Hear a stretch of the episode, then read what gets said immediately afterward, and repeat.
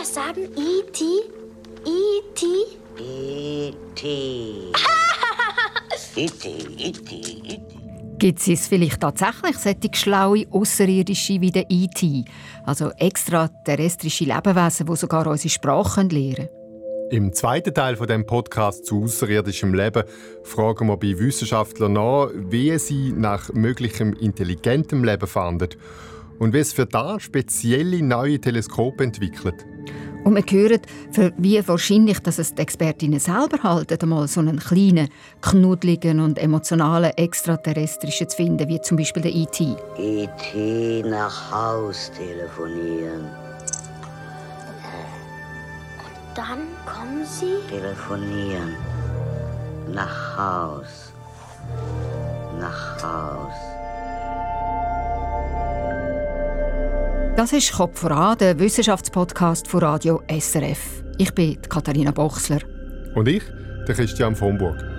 E.T. zu Haus telefonieren. Christian Gellmer leidet richtig mit, wenn der E.T. Highway hat nach seinen außerirdischen Liebsten. ja, und wir sind da natürlich lange nicht die Einzigen. Gell? Der Steven Spielberg hat mit dem Film einen Nerv getroffen in den frühen 80er. Und er hat auch Kassel klingen. E.T. ist einer der 100 erfolgreichsten Filme überhaupt, die es gibt. Und man muss schon sagen, der E.T. Der ist ja trotz leichtem Reptilieneinschlag schon sehr menschenähnlich. Aber mit der außerirdischen Intelligenz, die die Wissenschaft sucht, hat er ja vermutlich nicht wirklich viel zu tun. Ja, wer weiß, gell? Nein, du hast natürlich recht. Er gleicht uns Menschen sehr fest, gerade auf der Gefühlsebene. Ja, also der Jö-Effekt hat ja voll gespielt. Ja, total. Ich meine, stell dir mal vor, der IT hätte statt seinen grossen blauen Augen nur zwei Knopfäugel. Oder er wäre ein länglicher, schleimiger Wurm. Da könnte er noch so intelligent sein. Wir Menschen wären hier nicht die Scharen mhm. ins Kino gerannt. Und auch die Astrobiologen sagen, was die Formen von möglichem außerirdischem Leben angehen, da sagt die Filmbranche weniger erfinderisch. Ich würde wetten, dass die noch gar nicht kreativ genug sind. Also wenn man sich die ganze Science-Fiction-Aliens äh, anguckt, die haben alle trotzdem zwei Arme und zwei Beine und also ganz wenige sind wirklich ganz anders und ich glaube, da ist noch Spielraum für die Fantasie. Seit wer? Das ist der Daniel Langerhausen, Astrophysiker und Astrobiologe an der ETH Zürich. Er ist gerade dran, zusammen mit über 100 Forschern von der ganzen Welt ein neues Weltraumteleskop zu entwickeln, das nach Leben weit, weit draussen suchen soll. Und trotz seiner Skepsis gegenüber E.T. und Co. Science Fiction, hat er mal gesagt, habe gern. Also Hitchhiker's Guide to the Galaxy ist natürlich ein super Buch. Dann äh, alles Star Trek fand ich immer super. Da komme ich her. Ich gucke ganz viele so Science-Fiction-Kurzfilme, die finde ich ganz spannend. Und ich habe das Gefühl, Science Fiction sei auch für viele Wissenschaftler inspirierender, als man vielleicht denke. Für Generationen von meinen Kollegen war, glaube ich, auch Science Fiction eine große Inspiration, in dieses Gebiet zu gehen. Das ist ja schon noch eine Gratwanderung. Es gibt ja auch eine riesige Community von UFO-Beobachtern und Alien-Fans, die zum Teil haarsträubende Sachen behaupten. Zum Beispiel, dass menschliche Intelligenz nicht durch Evolution entstanden sei, sondern indem zum Beispiel Aliens Sex haben mit weiblichen Menschenaffen. Mhm. Oder Kornkreis sagen das Zeichen, wo uns Außerirdische ganz gezielt sendet. Da gehen viele Wissenschaftlerinnen sicher auch auf Distanz. Ja, da ist es so. Und, und darum ist vor allem die Suche nach intelligentem außerirdischem Leben, die sogenannte SETI-Forschung, wie sie in den USA abgekürzt wird, lang in einer Art Schmuddelecke gewesen. Auch in den USA, wo die Suche nach Außerirdischen eine lange Tradition hat, hat der Kongress der amerikanischen Weltraumbehörde, der NASA, 1993 das Geld gestrichen für die Suche. Warum? Ja, Politik hat das Geld einfach für Wichtigeres ausgeben. Es sind dann private Geldgeber eingesprungen in den USA. Aber in der Schweiz, sagt Daniel Langerhausen, da hat die Forschungsförderung noch viel weniger Musik gehört für diese Art von Forschung. Die SNF hat keine Forschung in dem Bereich gefördert. Das heißt, das blieb dann auch Leuten übrig, die halt nicht im normalen wissenschaftlichen Betrieb äh, zugange waren. Und deswegen mussten wir sozusagen uns das Feld langsam wieder zurückholen oder auch sagen, hier passt mal auf Leute, warum führen wir diese Diskussion nicht mal wissenschaftlich? Ah, spannend. Zuerst war es eine Zweiklassforschung, unterdessen aber hat der ganze Astrobiologiebereich Auftrieb. Warum eigentlich? Es scheint immer plausibler, auf gewissen Himmelskörpern unter extremen Bedingungen Leben zu finden, weil man auch bei uns auf der Erde in den letzten Jahren immer extremere Lebensformen entdeckt hat. Genau, und über das Leben, das mit krassesten Bedingungen bei uns zu Schlag kommt, haben wir ja in der letzten Folge geredet. Und der zweite wichtige Grund für den Aufstieg der Astrobiologie, der liegt weiter weg. Da geht es um die vielen Exoplaneten, die wir entdeckt haben.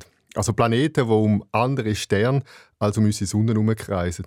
Unterdessen kennt man schon knapp 5000 Exoplaneten und es ist allen klar, dass es noch viel mehr gibt. Und unter diesen Exoplaneten gibt es auch solche, die prinzipiell lebensfreundlich sind, also sogenannte mögliche Erden sind, wo es theoretisch könnte wuseln Genau. Es gibt genug von diesen Exoplaneten, die die richtige Temperatur und Größe haben, sodass das Leben dort allweg wirklich möglich wäre. Und darum schätzen die meisten Wissenschaftlerinnen und Wissenschaftler die Wahrscheinlichkeit, dass es irgendwo dort Leben gibt, unterdessen viel optimistischer als auch schon. Und da gibt dem populären Forschungszweig natürlich Auftrieb. Und der Wissenschaftsnachwuchs rennt der Astrobiologin die Tür ein. Nicht gerade. Aber man muss schon sagen, es geht in die Richtung. Es ist trendy geworden, äh, das Thema an der Hochschule. Und man stellt es jetzt auch mehr ins Schaufenster als früher. Die ETH zum Beispiel, wo der Daniel Langerhausen arbeitet, baut den Bereich stark aus. Man will den Ursprung vom Leben, im Leben bei uns, aber auch äh, möglichem außerirdischen Leben jetzt genauer nachgehen. Und in den nächsten Monaten wird ein eigenes neues Forschungszentrum zum Thema eröffnet. Ah, das will ja schon etwas heißen. Wie groß soll denn das Zentrum werden? Das ist noch nicht ganz klar. Äh, man ist da noch am Feilschen und Verträge abschließen. Aber klar ist schon, dass sich die ETH extra einen Schweizer Nobelpreisträger als Direktor dafür eingekauft hat. Der Didier Göllo, der zusammen mit seinem Doktorvater Michel Mayor 1995 den ersten Exoplanet entdeckt hat. Der Didier Göllo ist jetzt sozusagen Büronachbar von Daniel Langerhausen. Zwei Räume weiter hier sitzt der Didier Queloz und das ist natürlich ein Riesenzugpferd. Also der wird, glaube ich, uns auch helfen, dieses Thema hier voranzutreiben und auch als eines der Key-Themen hier in unserem Bereich darzustellen. Und die Expertinnen von dem neuen Zentrum, die machen sich jetzt wirklich auf die Suche nach intelligenten Lebewesen außerhalb der Erde. Nicht nur. Sie wollen eben auch untersuchen, wie das Leben überhaupt entstanden ist und unter welchen Bedingungen es sich erhalten kann. Aber ja, die Suche nach intelligentem Leben sie jetzt ganz explizit auch auf dem Programm. Das ist der Paradigmenwechsel, dass man wirklich jetzt sagt, okay, wir suchen nach niederem Leben im All, da kommt die Astrobiologie ja eigentlich her, aber jetzt können wir natürlich auch dieses Thema nach intelligentem Leben zu suchen auch mit in unseren Kanon aufnehmen. Ja, und jetzt ganz konkret, wie suchen die Forscherinnen und Forscher an der ETH Zürich jetzt nach außerirdischem Leben? Wie geht das? Sie wollen ja weiter weg suchen, also außerhalb von unserem Sonnensystem. Dort, wo wir nie in nützlicher Frist können, auch mit Sonden anfliegen. Und für da planen sie jetzt ein neues, riesiges Weltraumteleskop. Also kaum ist mit dem James Webb Weltraumteleskop ein 10 Milliarden Dollar teures Teil neu im All, machen sich die Fachleute schon als nächste teure Teile. Obwohl das James Webb Teleskop ja unter anderem eben gerade die Aufgabe hat, potenziell lebensfreundliche Exoplaneten zu identifizieren. Ja, es klingt schräg, aber es ist ja so. Die Entwicklung von so einem Weltraumteleskop ist äh, derart komplex und langwierig, dass es technisch eigentlich schon veraltet ist, wenn es in den Weltraum geschossen wird. Und darum ist mir jetzt schon wieder dran, die nächsten Projekte zu entwickeln für das Nachfolgeteleskop. Das Teleskop, das an der ETH Zürich entwickelt wird, trägt den Titel Large Interferometer for Exoplanets. Und da gibt abkürzt dann die schöne Abkürzung LIFE für Leben. Eine ziemlich programmatische Bezeichnung also für das neue Teleskop. Und nicht ganz zufällig. Life made in Zurich sozusagen. Ja, zumindest die Fäden von dem Projekt laufen heute noch an der ETH Zürich zusammen. Und darum bin ich mit dem Daniel Angerhausen und zwei von seinen MitarbeiterInnen ins Labor schauen, wie weit das bei der Entwicklung von dem neuen Superteleskop schon sind. Also, nicht wie Ihnen in das ETH-Labor.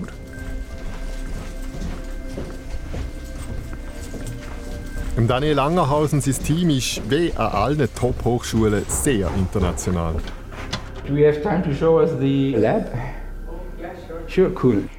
Zuerst holen wir den Physiker und Mathematiker Mohan Ranganathan ab, der ursprünglich aus Indien kommt. Dann die Leonora Alei aus Italien.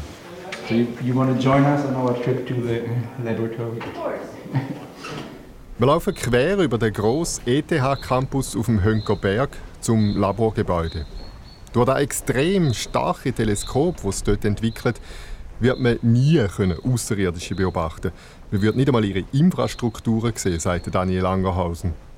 Wir sind halt wirklich darauf angewiesen, Sachen aus der Entfernung zu messen. Also wenn wir einen Planeten sehen, dann ist das für uns wirklich nur ein Lichtpunkt, also noch nicht mal irgendwie aufgelöst, man kann da keine Kontinenten oder Wolken sehen, man sieht wirklich nur ein Spektrum. Sie fangen also das Licht ein von fernen Planeten im Spektrum vom mittleren Infrarotbereich. Strahlen, die das Live-Teleskop empfangen kann, analysieren sie dann mit verschiedenen Methoden und so können sie aus dem Licht verschiedenste Sachen herauslesen und berechnen wie kalt es zum Beispiel auf einem Planet ist, wo Dutzende von Lichtjahren entfernt ist von uns, wie viel Masse der Planet hat, wie er zusammengesetzt ist oder was für Gas dort in welchen Konzentrationen vorkommen. Dann steigen die ein in den Lift und fahren das vierte auf in den obersten Stock. Dort macht Daniel Langerhausen eine unscheinbare Türen auf.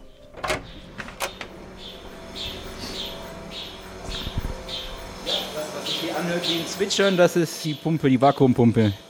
Weil wir hier so ein bisschen den Weltraum simulieren, müssen wir das Vakuum simulieren und dann ist diese Pumpe, die hier so dieses typische Geräusch macht, zieht halt die Luft aus, unserem, äh, aus unserer Vakuumkammer.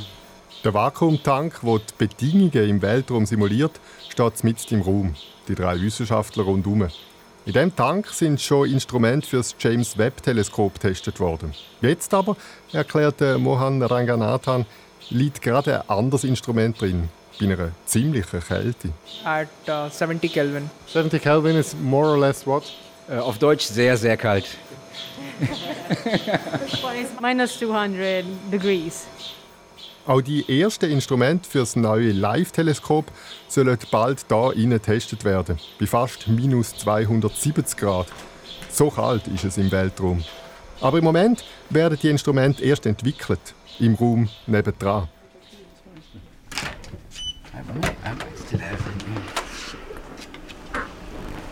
In diesem Labor steht ein großer Tisch aus Metall mit vielen Löchern in der Tischplatte, um darauf Experimente aufzubauen. Es hat Laser drauf, Spiegel, Kabel und jede Menge anderes Gerät. Der Daniel Langerhausen stellt vor. Das ist nice, das Nulling Interferometry Cryogenic Experiment. Da wird im Labor simuliert, wie dann hoffentlich unsere Teleskope im Weltall miteinander ihr Licht kombinieren. Gerade vier Satellitenteleskope gleichzeitig sollen im Abstand von 60 bis 600 Meter im Weltraum platziert werden, und zwar weit weg von der Erde, 1,5 Millionen Kilometer entfernt. Sie werden dann alle aufs gleiche astronomische Objekt gerichtet, sammeln das Licht ein, das von dort kommt, aber funktionieren tut es nur, wenn das Licht von all diesen vier Teleskopen korrekt zusammengeführt wird.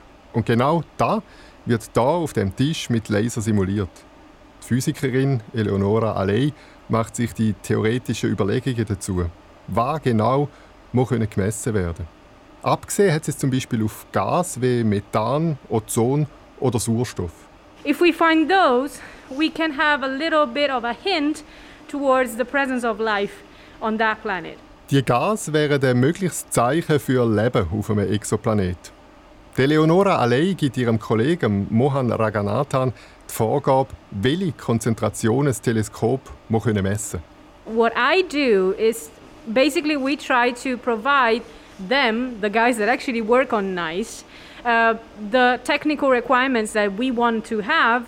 So, dass dann gewisse Gas oder andere Elemente zweifelsfrei nachweisen können so that we as theoretical scientists can detect what we want to detect. Aber das ist natürlich kein Wunschkonzert, sagt Mohan Raganathan. Er probiert darum im Labor aus, was überhaupt möglich ist. They give us some numbers, we try it out in the lab. If it is physically impossible, we get back to them telling this is the limit.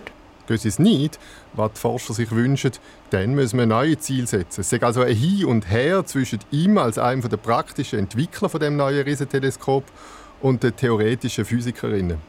Zaubern können sie nicht, sagte Daniel Angerhausen. They are engineers, not magicians.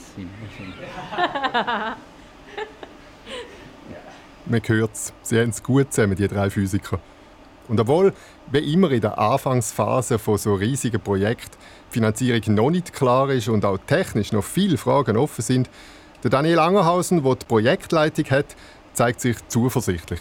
Wir haben jetzt über die zwei Jahre wirklich eine große Community von hunderten Wissenschaftlern, Ingenieuren aus der ganzen Welt sozusagen zusammengetrommelt. Das war so meine Hauptaufgabe.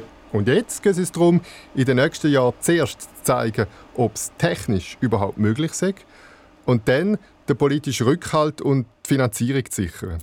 Im Moment, sagt er, und schließt Türen ab, im Moment sei er also mehr Projektmanager als praktischer Astrobiologe.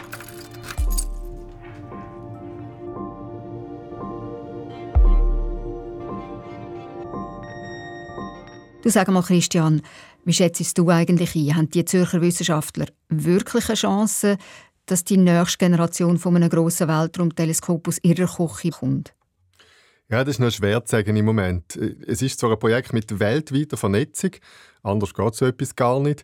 Aber es gibt noch andere, vergleichbare Projekte. Und es ist noch nicht klar, wer sich dann am Schluss durchsetzt.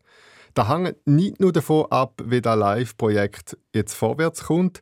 Es hängt letztlich vor allem auch davon ab, wem das die grossen Weltraumagenturen wie die europäische ESA und vor allem die US-amerikanische NASA ihres Geld geben. Komm, wir reden nochmal über die Forschung. Früher haben die Forscherinnen ja vor allem die Ohren gespitzt. Sie haben praktisch das Weltall abgelost und mit Radioteleskop probiert, Signale von Außerirdischen einzufangen. Ehrlich gesagt, das klingt schon ein bisschen naiv, oder? Ja, auf eine Art schon. In den USA und an anderen Orten lässt man zwar immer noch mit Radioteleskop ins All raus, um zu hören, ob von irgendwo ein Signal kommt, aber bis jetzt haben sich all die Meldungen immer als Fehlalarm herausgestellt. Fehlalarm, das heißt? Ja, wo man die angeblichen Signale dann genauer untersucht hat, hat man gemerkt, dass zum Beispiel von Radar kommen, von Satelliten oder Handys, die näher bei den Radioteleskop sind. Das heißt, wir haben das sozusagen selber entdeckt bzw. detektiert. Ja, genau. Jetzt unterdessen fokussiert man mehr auf die Suche äh, nach sogenannten Biosignaturen, also eben zum Beispiel Methan, Ozon oder Sauerstoff in der Atmosphäre von fremden Planeten. Sauerstoff zum Beispiel gibt es bei uns auf der Erde nur in dem Ausmaß, weil er von den Pflanzen immer wieder neu produziert wird. Er ist also für unser System ganz klar ein Hinweis auf Leben. Und sonst gibt es eigentlich noch andere Spuren, die eine entfernte Zivilisation hinterlassen können. Also eben abgesehen von Gas oder vielleicht, wenn auch eher unwahrscheinlich, von Botschaften in Form von Radiosignal. Ja, Forscherinnen und Forscher die suchen jetzt immer breiter. Und weil die Erde bis jetzt der einzige Planet ist, wo man Leben kennt, dient sie bei dieser Suche meistens als Modell, sagt Daniel Angerhausen. Also das ist auch, was wir für das Live-Teleskop jetzt simuliert haben. Würden wir, wenn wir so einen Planeten wie die Erde in zehn Lichtjahren Entfernung hatten, würden wir Leben darauf feststellen. Das ist immer so der erste Test, den man macht. Also Astrobiologen, die machen so eine Art Perspektivenwechsel, also so im Stil, mhm. wenn wir Außerirdische wären, an was würden wir von außen sehen, dass es auf der Erde Leben hat. Genau. Sie fragen sich zum Beispiel, wie man aus einer grossen Distanz könnte feststellen dass es auf der Erde jede Menge künstliches Licht hat. Könnte man das messen, ist die Frage. Oder, andere Frage, gibt es echt eine bestimmte Form von Umweltverschmutzung, die messbar wäre? Du, aber wie kann man jetzt sicher sein, welche Stoffe das auf einem anderen Planet natürlich vorkommen und welche vielleicht von einer möglichen Zivilisation verursacht sind? Offenbar gibt es Stoffe, die nicht natürlich entstehen können, sagt Daniel Langerhausen. Fluorkohle, Wasserstoff zum Beispiel, die bei uns als Kältemittel oder Triebgas verwendet worden sind, die, die die Ozonschicht kaputt machen. Und im Fall von diesem Live-Teleskop, was wir bauen, haben wir jetzt schon mal simuliert, was wäre denn, wenn es FCKWs in der Atmosphäre wie die Erde gibt? Könnte man die beobachten? Und? Könnte das FCKW nachweisen? Ja, bis jetzt nur, wenn es noch 100 Mal mehr FCKW in der Atmosphäre hätte als bei uns. Na gut, aber in dem Fall wäre die Ozonschicht aus Leben vor Strahlenschäden schützt ja längstens kaputt. Also viel ja. Leben wäre da wahrscheinlich nicht mehr rum. Das ist so, ja.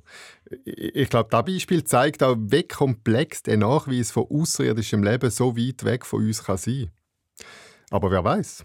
Vielleicht empfangen wir ja auf einmal doch noch ein Radiosignal. Sir, ich glaube, das sollten Sie sich anhören. Das ist ein Volltreffer. Ein Funksignal aus einer anderen Welt. Oh, in den meisten Filmen sind solche Funksignale der Anfang vom Verderben oder vom Ende. Ja, auch in diesem Fall ist es so. Das war ein Ausschnitt aus dem Trailer von Independence Day. Also Mein Lieblingssignal übrigens stammt ja aus dem Ridley Scott-Film Alien.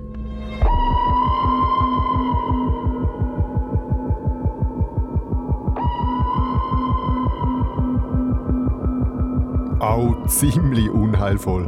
Ja, und total unheimlich. Und der Film der zeigt ja ganz klar die Ambivalenz, die wir Menschen gegenüber außerirdischem Leben haben. So im Stil, wer sind die und wer bin ich eigentlich noch, wenn es die gibt? Also so richtig klassische Identitätsfragen, wie sie zum Mensch gehören, seit es alles gibt. Ja, und was mich im Fall auch sehr beeindruckt, ist, wie lange sich der Mensch schon mit diesen Fragen auseinandersetzt. Äh, das erste gesicherte Werk der Science-Fiction-Literatur stammt aus dem zweiten Jahrhundert.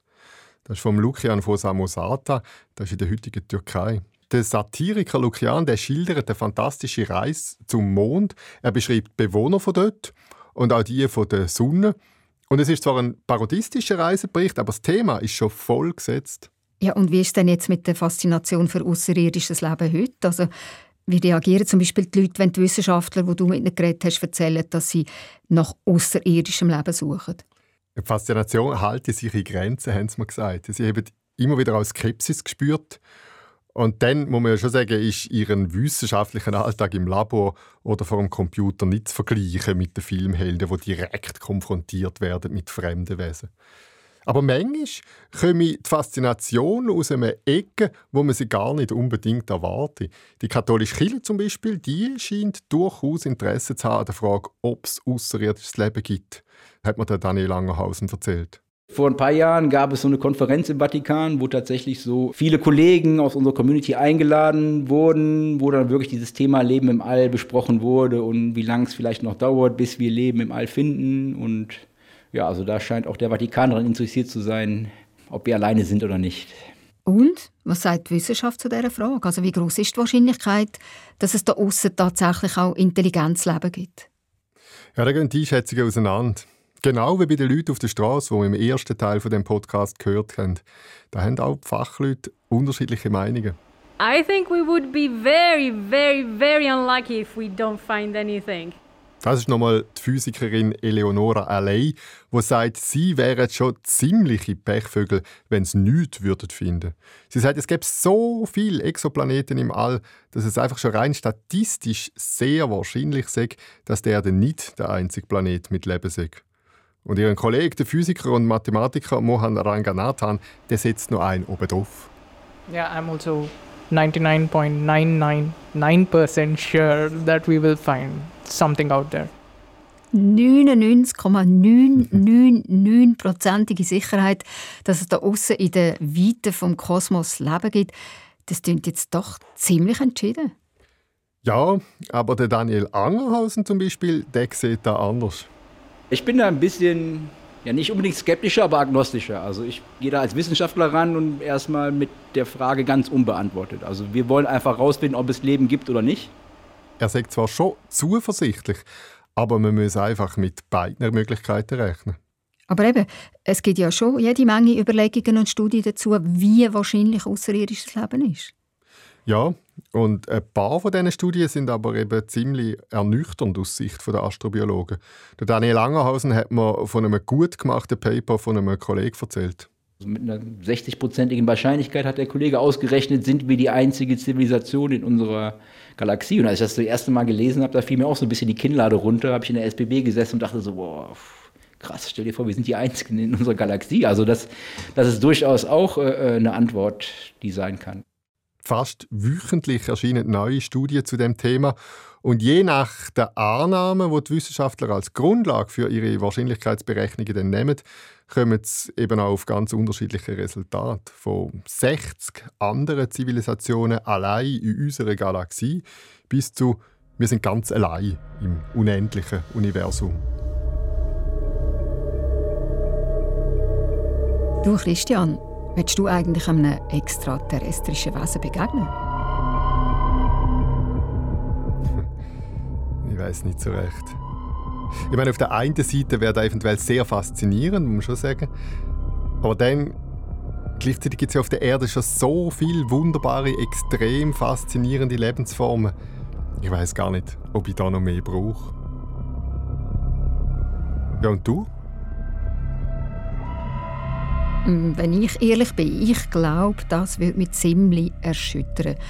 Andererseits könnte es natürlich auch sein, dass es inspirierend ist, vielleicht sogar beglückend, weil es meinen Horizont auftut und das Herz auch noch gerade und weil es mehr und vielleicht alles auch neu ordnet.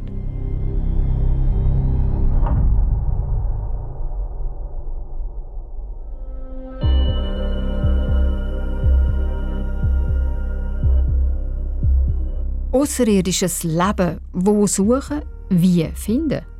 Das war Teil 2 von Kopf voran, einem Podcast von der SRF Wissenschaftsredaktion.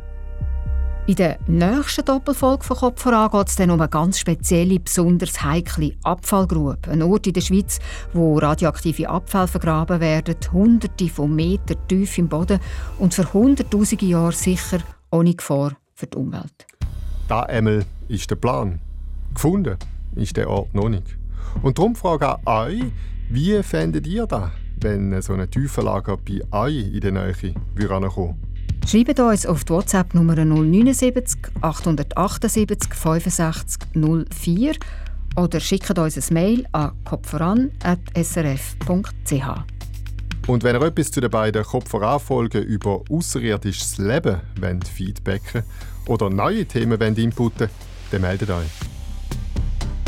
Autor von dieser Doppelfolge über Außerirdische ist äh, Christian Vomburg, Sounddesign Lukas Fretz, Produzentin und Host. Katharina Bochsler.